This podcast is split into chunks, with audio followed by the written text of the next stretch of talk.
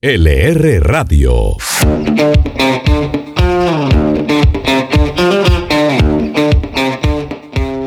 Hola, ¿qué tal? Arrancamos un episodio más de la R Radio. Les habla Fernando Quijano y comenzamos con un repaso de lo que sucedió esta semana. Noelia Sigüenza, la noticia en el mundo económico es la reforma tributaria con la que buscan recaudar unos 25 billones. En ella se busca grabar más bienes con IVA, también que las personas tendrán que declarar renta desde los 2 millones al mes.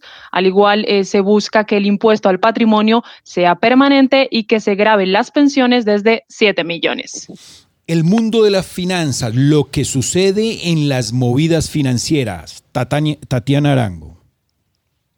Tres razones principales tienen al dólar nuevamente por las nubes. La primera son las buenas perspectivas de la economía de Estados Unidos que generan la fortaleza de la divisa. La segunda es la incertidumbre fiscal colombiana, que presiona el debilitamiento del peso. La tercera también tiene que ver con la incertidumbre, pero a nivel global, producto de las restricciones por la tercera ola de COVID en Europa.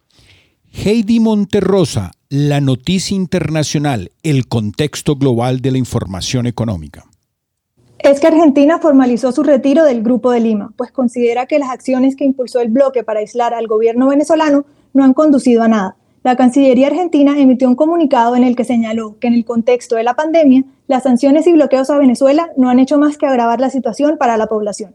Joaquín López, la movida tecnológica de la semana. Alibaba es prácticamente el Disneyland de todas las personas que necesitan algo del mundo del comercio electrónico, pero este grupo chino tiene el mayor espacio para exportación, movimiento de mercancías, contactos, etc. ¿Qué pasó esta semana? Que con Ruta N firmaron un memorando de entendimiento para formalizar una relación estratégica entre ambas organizaciones. ¿Y esto para qué sirve? La alianza permitirá formar talento local en transformación y economía digital. Tanto Ruta N como Alibaba buscarán desarrollar e implementar proyectos en Medellín orientados a formar y certificar a todos estos emprendedores de la economía digital.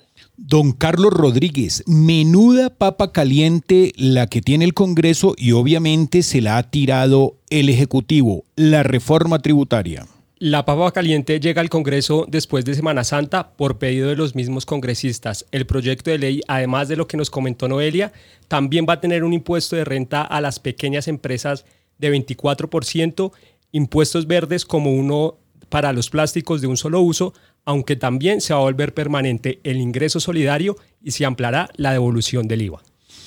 Nuestro Jorge Haley, impuestos, impuestos e impuestos.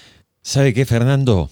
Eh, me parece indignante y lo que nos acaba de decir Carlos. En un país que necesita un desarrollo del trabajo, un desarrollo de la productividad, el pequeño empresario, el que arriesga eh, sus, habichuelas, como dicen popularmente, para montar una pequeña empresita, le suben el impuesto. Si usted es un asalariado y en este país ganando el 1.100 dólares por mes, usted va a tener que pagar una parte de ese dinero anualmente de impuesto a la renta. Se lo voy a comparar con esto, Fernando. En España usted tiene que ganar más de 2.000 euros para, para pagar muy poquitito de renta.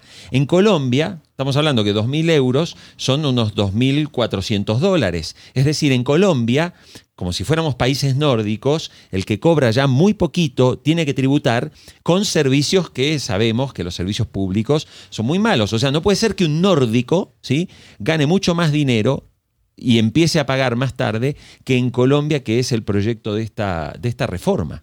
¿Qué hacen los ingleses para que a todos les atribuyan las frases célebres? No tengo claro si fue Winston Churchill, Oscar Wilde, el que dijo o quien dijo, hay dos ineludibles en la vida.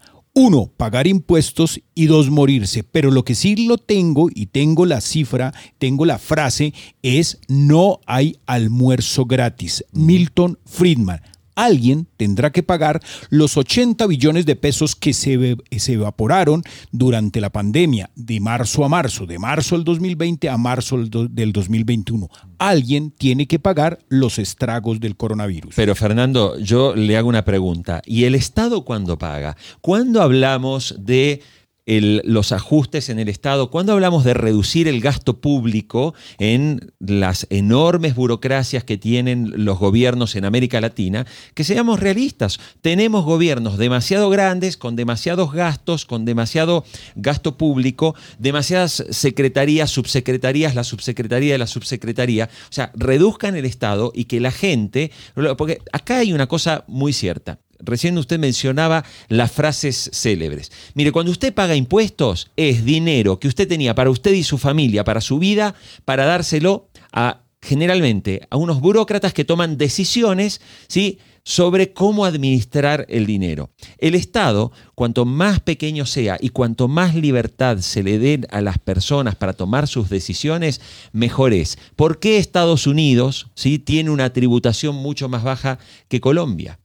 Sabiendo que en Estados Unidos, a ver, usted entre vivir en Colombia y vivir en Estados Unidos, ¿por qué hay millones de personas viviendo en los Estados Unidos? Porque saben que el dinero de lo que ganan queda para ellos y lo que va a la parte del gasto del Estado ese gasto está bien utilizado. El problema que tiene Latinoamérica, y que obviamente lo tiene Colombia, es que su gasto público es cada vez más alto, su nivel de endeudamiento, no nos olvidemos que Colombia ya debe el 63% de su Producto Bruto, es cada vez creciente, y usted percibe que tenemos mejores servicios del Estado, o sea, tenemos buena salud pública, buena educación pública, buena seguridad pública, no la tenemos. Sin embargo, cada, cada año los gobiernos en América Latina y por supuesto aquí en Colombia, sus propuestas son reforma tributaria. Es decir, deme señor usted más de su esfuerzo y de su trabajo que nosotros se lo gestionamos. Gran debate es lo que nos enfrenta, a lo que nos enfrentaremos hasta bien pasado el mes de junio. Tenemos que tener nueva reforma tributaria hasta, hasta que termine la, la, la legislatura. Y ojo, sobre nuestra economía, el comportamiento y las decisiones que, tengamos, que tomemos, está el filtro de las firmas calificadoras de riesgo. Mucha gente asegura que ya no se hace buena música, que ya no hay música como la de antes, pero esta banda llegó de Austin, Texas, para demostrar lo contrario.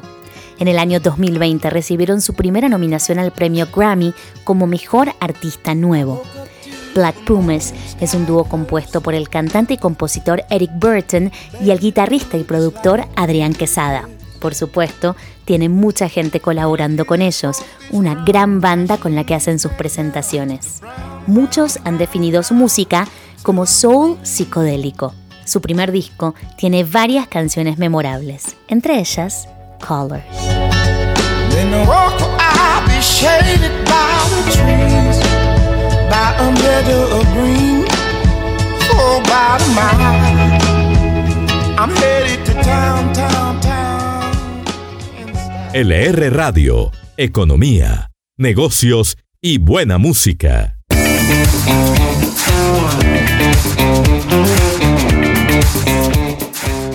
Semana trepidante en muchas versiones de empresarios, muchas participaciones gremiales que nosotros en el periódico La República los incluimos en los Insight. Carlos Rodríguez, ¿qué pasó en el mundo del Insight esta semana? Juana Francisco Llano, presidenta de Suramericana, fue una de nuestras invitadas esta semana y por supuesto nos habló de la vacunación pensando en montar los mismos, eh, el mismo esquema de drive-thru a través del carro para que la persona vaya. También tenemos la vacuna domiciliaria, está montada hoy funcionando, ¿cierto? Para ir a las casas eh, de las personas. Hoy está funcionando y por supuesto ya pues los esquemas de vacunación en nuestras IPS propias y en las y en las adscritas. Y también tuvimos a Juan Luis Aristizábal, presidente de Concreto, hablando sobre una de las disputas empresariales de este año, la construcción de Hidroituango.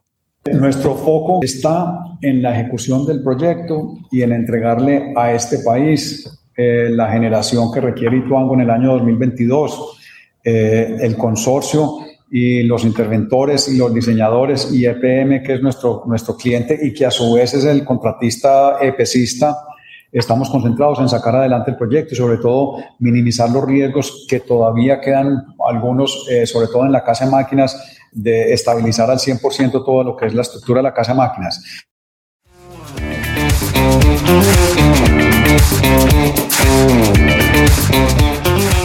Vivimos un momento de crisis, pero yo veo más una luz al final del túnel. Hasta el próximo 31 de marzo, los empresarios tienen plazo para renovar su registro mercantil. Vanessa Pérez. A los empresarios les quedan menos de cinco días para hacer la renovación anual del registro mercantil, pues el próximo 31 de marzo, como usted lo dice, vence el plazo para hacer este trámite que es obligatorio para todas las sociedades comerciales.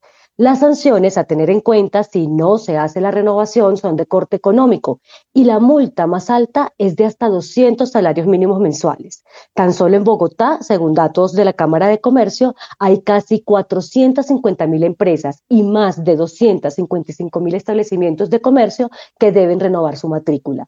Para los dueños de las MIPIMES, este dato les interesa. Si hace la renovación antes del 31 de marzo, podrá acceder a 5% de descuento que fue establecido por el gobierno nacional a, través de un decreto que se fijó el año pasado. Usted sabe, Fernando, que eh, obviamente la pandemia trajo un gravísimo problema y ese gravísimo problema fue el cierre de los bares y de los restaurantes. En Colombia hay aproximadamente un cuarto de millón de personas ¿sí? que viven de manera directa, directamente, no hablamos de todo lo indirecto que son los servicios, los proveedores, etcétera, pero que viven de esto. Bueno, se está iniciando el piloto de apertura de los bares. Así que Gabriel, Gabriel Forero nos cuenta ¿eh? cómo está el proyecto. Jorge, uno de los que van a estarle rezando mucho en esta Semana Santa eh, para que el tercer pico de la pandemia no afecte son precisamente los dueños de los bares. El distrito le dio luz verde a esta actividad y se espera contar con más de 2.400 establecimientos en este piloto. Pero les suelto algunos datos al respecto de esta industria. Según Asobares, más del 96% de los propietarios de los bares eran arrendatarios y 30% de ellos no logró acuerdos con sus arrendadores. Por eso es que ustedes todavía ven en los locales los avisos de se arrienda o se vende. Además, en Bogotá, cerca de 17 mil bares operaban antes de la crisis de la pandemia y empleaban, así como usted decía, a más o menos 33 mil personas. Dejaban, por otro lado, cerca de 225 mil millones de pesos al año en impuesto predial y 50 mil millones de pesos en el impuesto de industria de comercio. Ojalá el piloto salga bien y que esta industria se pueda reactivar. Arranca la Semana Santa. El banderazo inicial de la Semana Santa es este domingo de Ramos y no hay que ser eh, astrónomo o astrólogo para vaticinar que habrá luna grande el Viernes Santo. Noelia, ¿qué va a pasar en la Semana Santa? Pues el aumento de los casos de contagio de COVID-19 ha llevado al Gobierno Nacional a anunciar una serie de restricciones de cara a esta Semana Santa. En principio, eh, se va a establecer el nuevo toque de queda de 10 a 5 en las ciudades con un porcentaje de ocupación de camas UCI por encima del 70%. Y este toque de queda será de 12 a 5 para los que tienen una ocupación mayor a 50%. También hay que recordar que habrá pico y cédula eh, también por ciudades, algunas como Medellín, Barranquilla y Bogotá, eh, pues ya han anunciado estos eh, toques de queda y también hay que recordar que las procesiones, no habrá ni procesiones ni aglomeraciones de ningún tipo en los, en los templos religiosos de la ciudad. Una de las cosas que llama la atención es que si bien es cierto que en el mundo ya ha comenzado el proceso de vacunación y algunos países, como el caso de Chile o los Estados Unidos o el Estado de Israel, han ya avanzado muy, eh, de manera muy fuerte y muy significativa. Sin embargo, esta nueva ola de contagios vuelve a generar preocupación en varios países y de cara a la Semana Santa, que es una semana donde suele haber mucho movimiento turístico en prácticamente todo el planeta, obviamente hay varios países que están tomando también algunas medidas restrictivas. Heidi, ¿qué está pasando en el mundo con ese tipo de medidas? Sí, con un creciente número de casos de COVID Países europeos como Francia, Italia y Alemania han endurecido las restricciones y han puesto en cuarentena a algunas regiones. En el caso alemán, se había decidido tomar medidas extremas entre el jueves santo y el lunes de Pascua, como prohibir las concentraciones públicas o cerrar casi todo el comercio. Sin embargo, la canciller Angela Merkel se disculpó por haber tomado esta decisión y la revocó. En la región, en Chile, así como lo decía Jorge, a pesar de ser un ejemplo en vacunación, se impuso una cuarentena total a cerca de 14 millones de personas y se suspendió el permiso de desplazamiento individual. Sabe que si yo hubiese soñado con ser gobernante, me hubiese gustado ser gobernante durante la pandemia, Jorge. ¿Por qué? Porque tomo medidas impopulares. Sabe que yo, yo primero que todo, también haría lo que están haciendo los gobernantes. Prohibido salir, prohibido viajar, prohibido reunirse, prohibirlo todo. Pero a mí me parece que no se dan cuenta que están asfixiando la economía. Todas estas, todas estas medidas son populistas. Tal cual, tal cual. Y además, medidas que si miramos un poquito este, la filosofía que hay detrás de todo esto, tienen su connotación, obviamente, de restricción de libertades y de, autoritarismo. O sea, yo tengo el poder y yo defino. A mí me sorprendió mucho, Fernando, lo que pasó con, eh, eh, Angela Merkel. O sea, Merkel, que siempre ha sido muy prudente, que nunca Alemania estuvo 100% confinada, siempre los confinamientos fueron específicos eh, este, y, de verdad, o sea, y uno lo podía ver por testimonios de, de gente viviendo en Alemania, nunca hubo una restricción. Y fíjense sé la reacción que ha tenido ella el otro día de primero dice voy a restringir,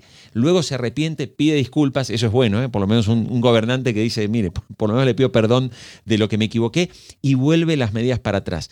Creo que, como usted dice, Fernando, esto de asfixiar la economía, y más en una semana donde, a ver, la Semana Santa, sabemos, la Pascua y la Navidad son dos momentos trascendentales. Son en el golpes de consumo, son golpes de consumo, incluso las sociedades que no tienen el concepto de Semana Santa, pues tendrán un spring break o tendrán un tiempo de vacaciones que le da la bienvenida a la primavera, como usted en lo que crea siempre tiene un momento de consumo, de salir.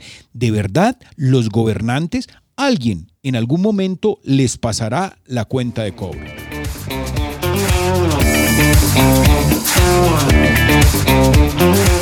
Un diario económico joven e imprescindible. La República ahora es Radio Digital.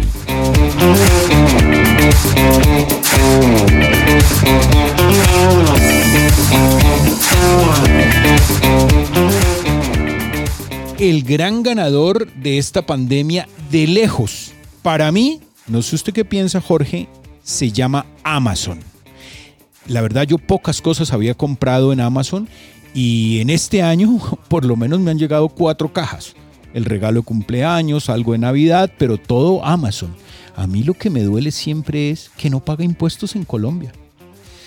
Uh, qué tema para la discusión, ¿no? Porque está Amazon, porque está Mercado Libre, porque hay muchas empresas internacionales que han generado debate. Fíjese que Amazon, precisamente en España, bueno, han tenido que montar una infraestructura en España y definitivamente en España ya están tributando. Varios países europeos han regulado en esa dirección.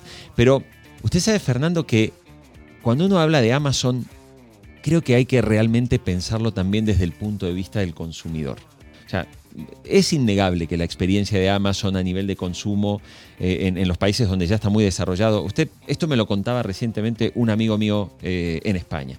Dice que él compra la mañana y dos horas después tiene el producto. Usted imagínese que se quiere comprar algo, un libro, y que antes tenía que trasladarse a una librería y que hoy en pandemia usted compra un libro y a las dos horas tiene el libro en su casa, tiene un sistema de infraestructura que realmente, bueno, por algo es la compañía que es, por algo vale lo que vale, ¿no? Me quedo con una frase muy interesante de alguien que me dijo, lo leí en esta cantidad de cosas que uno lee a diario, y es que Amazon sabe qué libro va a comprar antes de que yo conozca del libro. Él ya da por determinado que yo por mis hábitos de consumo, compro ese libro. Obviamente soy un gran comprador de libros en Amazon. Doña Lilian Mariño, que es la coordinadora, editora, que se inventó una serie, una sección en el periódico La República que se llama, para mí es SOS, S.O.S. Emprendedores. Es un sonido de emergencia. ¿Qué ha pasado esta semana en el mundo de los emprendedores, doña Lilian? Hay dos emprendimientos que quiero que conozcan. Uno es Dumont, que es una marca quindiana de ropa que busca resaltar la belleza del territorio colombiano en sus colecciones. Esta primera colección es inspirada en el Valle de Cocora, que es este referente turístico del eje cafetero que hace parte del área protegida del Parque de los Nevados. Ahí es la cuna de la palma de cera y como sabemos que este es el árbol, digamos, nacional de Colombia, el emprendimiento tiene algo muy chévere y es que con el lanzamiento sembraron más de 140 árboles nativos buscando también generar como esta cultura ambiental que viene en tendencia en ropa sostenible y que busca contrarrestar los efectos de la industria de la moda. Importantísimo el tema del consumo, que la Semana Santa sea un momento de consumo, como lo venía haciendo en los años anteriores. En algún momento del año las personas tienen que salir a vacaciones, gastar dinero y obviamente viajar. Joaquín López, ¿qué hay para Semana Santa? Acá se nota una preferencia por el turismo nacional y en primer lugar la pregunta es qué hacer en Cartagena, Cali, Barranquilla y Medellín porque esta es la que está en el pico de los colombianos sobre lo que más preguntan a Google estos días. Pero ahora, en cuestión de destinos, según los buscadores Kayak y Despegar, las reservas en este momento ya hechas están enfocadas en Cartagena en primer lugar, seguido de Santa Marta y tercero en Medellín, mientras hace dos semanas eran sitios de ocupación de 35 a 40% para Semana Santa podrían estar en casi 70%. LR Radio, información para decidir.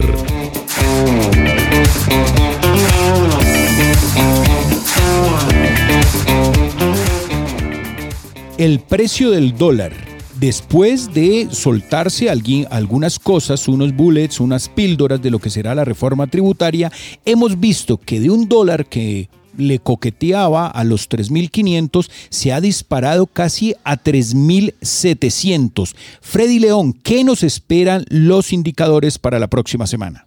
Para la próxima semana se espera que el dólar se cotice en un promedio de 3.600 pesos.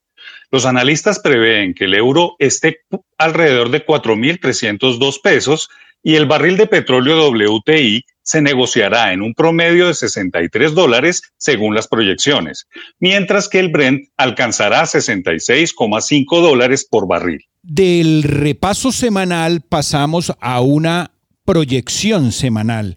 ¿Qué va a pasar la próxima semana? Una noticia para tener en cuenta. Noelia pues habrá que estar pendientes eh, a ver si no se filtran más eh, cosas de la reforma tributaria que como se presentará después de Semana Santa, eh, habrá que estar viendo qué ocurre. De, las, de la reforma tributaria saltamos, Tatiana, al mundo de la bolsa. ¿Qué esperar para la próxima semana? Como la próxima semana también es la última del mes, se conocerán las cifras del sistema financiero y la cifra de la tasa de usura para abril. Gabriel Forero, el mundo empresarial. Muy atentos a los datos que vaya a dar el RUND que recoge la Andy Fenalco sobre la venta de vehículos y motos nuevas. Doña Heidi Monterrosa. El presidente Joe Biden presentará un plan multimillonario para renovar la infraestructura de Estados Unidos. Se espera que tenga un costo de 4 billones de dólares. ¿Qué podemos esperar en el mundo del ocio y el entretenimiento? Joaquín López. Vea que hay un índice bastante curioso y la semana que viene van a aparecer resultados sobre las primeras ventas de libros de lo que es a marzo, los que más se buscaron en librerías colombianas. Y más que noticia, también quiero recomendar que Pilar Quintana con Los Abismos salió ya, acaba de salir su libro, el que es Premio Alfaguara, y seguramente va a estar dentro de ese podio de los más vendidos. ¿Qué se nos queda por fuera? Carlos Rodríguez. Algunas de las publicaciones del DANE, una que quizás pasa desapercibida, pero es importante tenerla en cuenta, el censo de habitantes de la calle que realiza el DANE con corte al 2020, en el cual podremos ver el impacto de la pandemia en esta población. Jorge, ¿qué va a leer en Semana Santa? ¡Uh!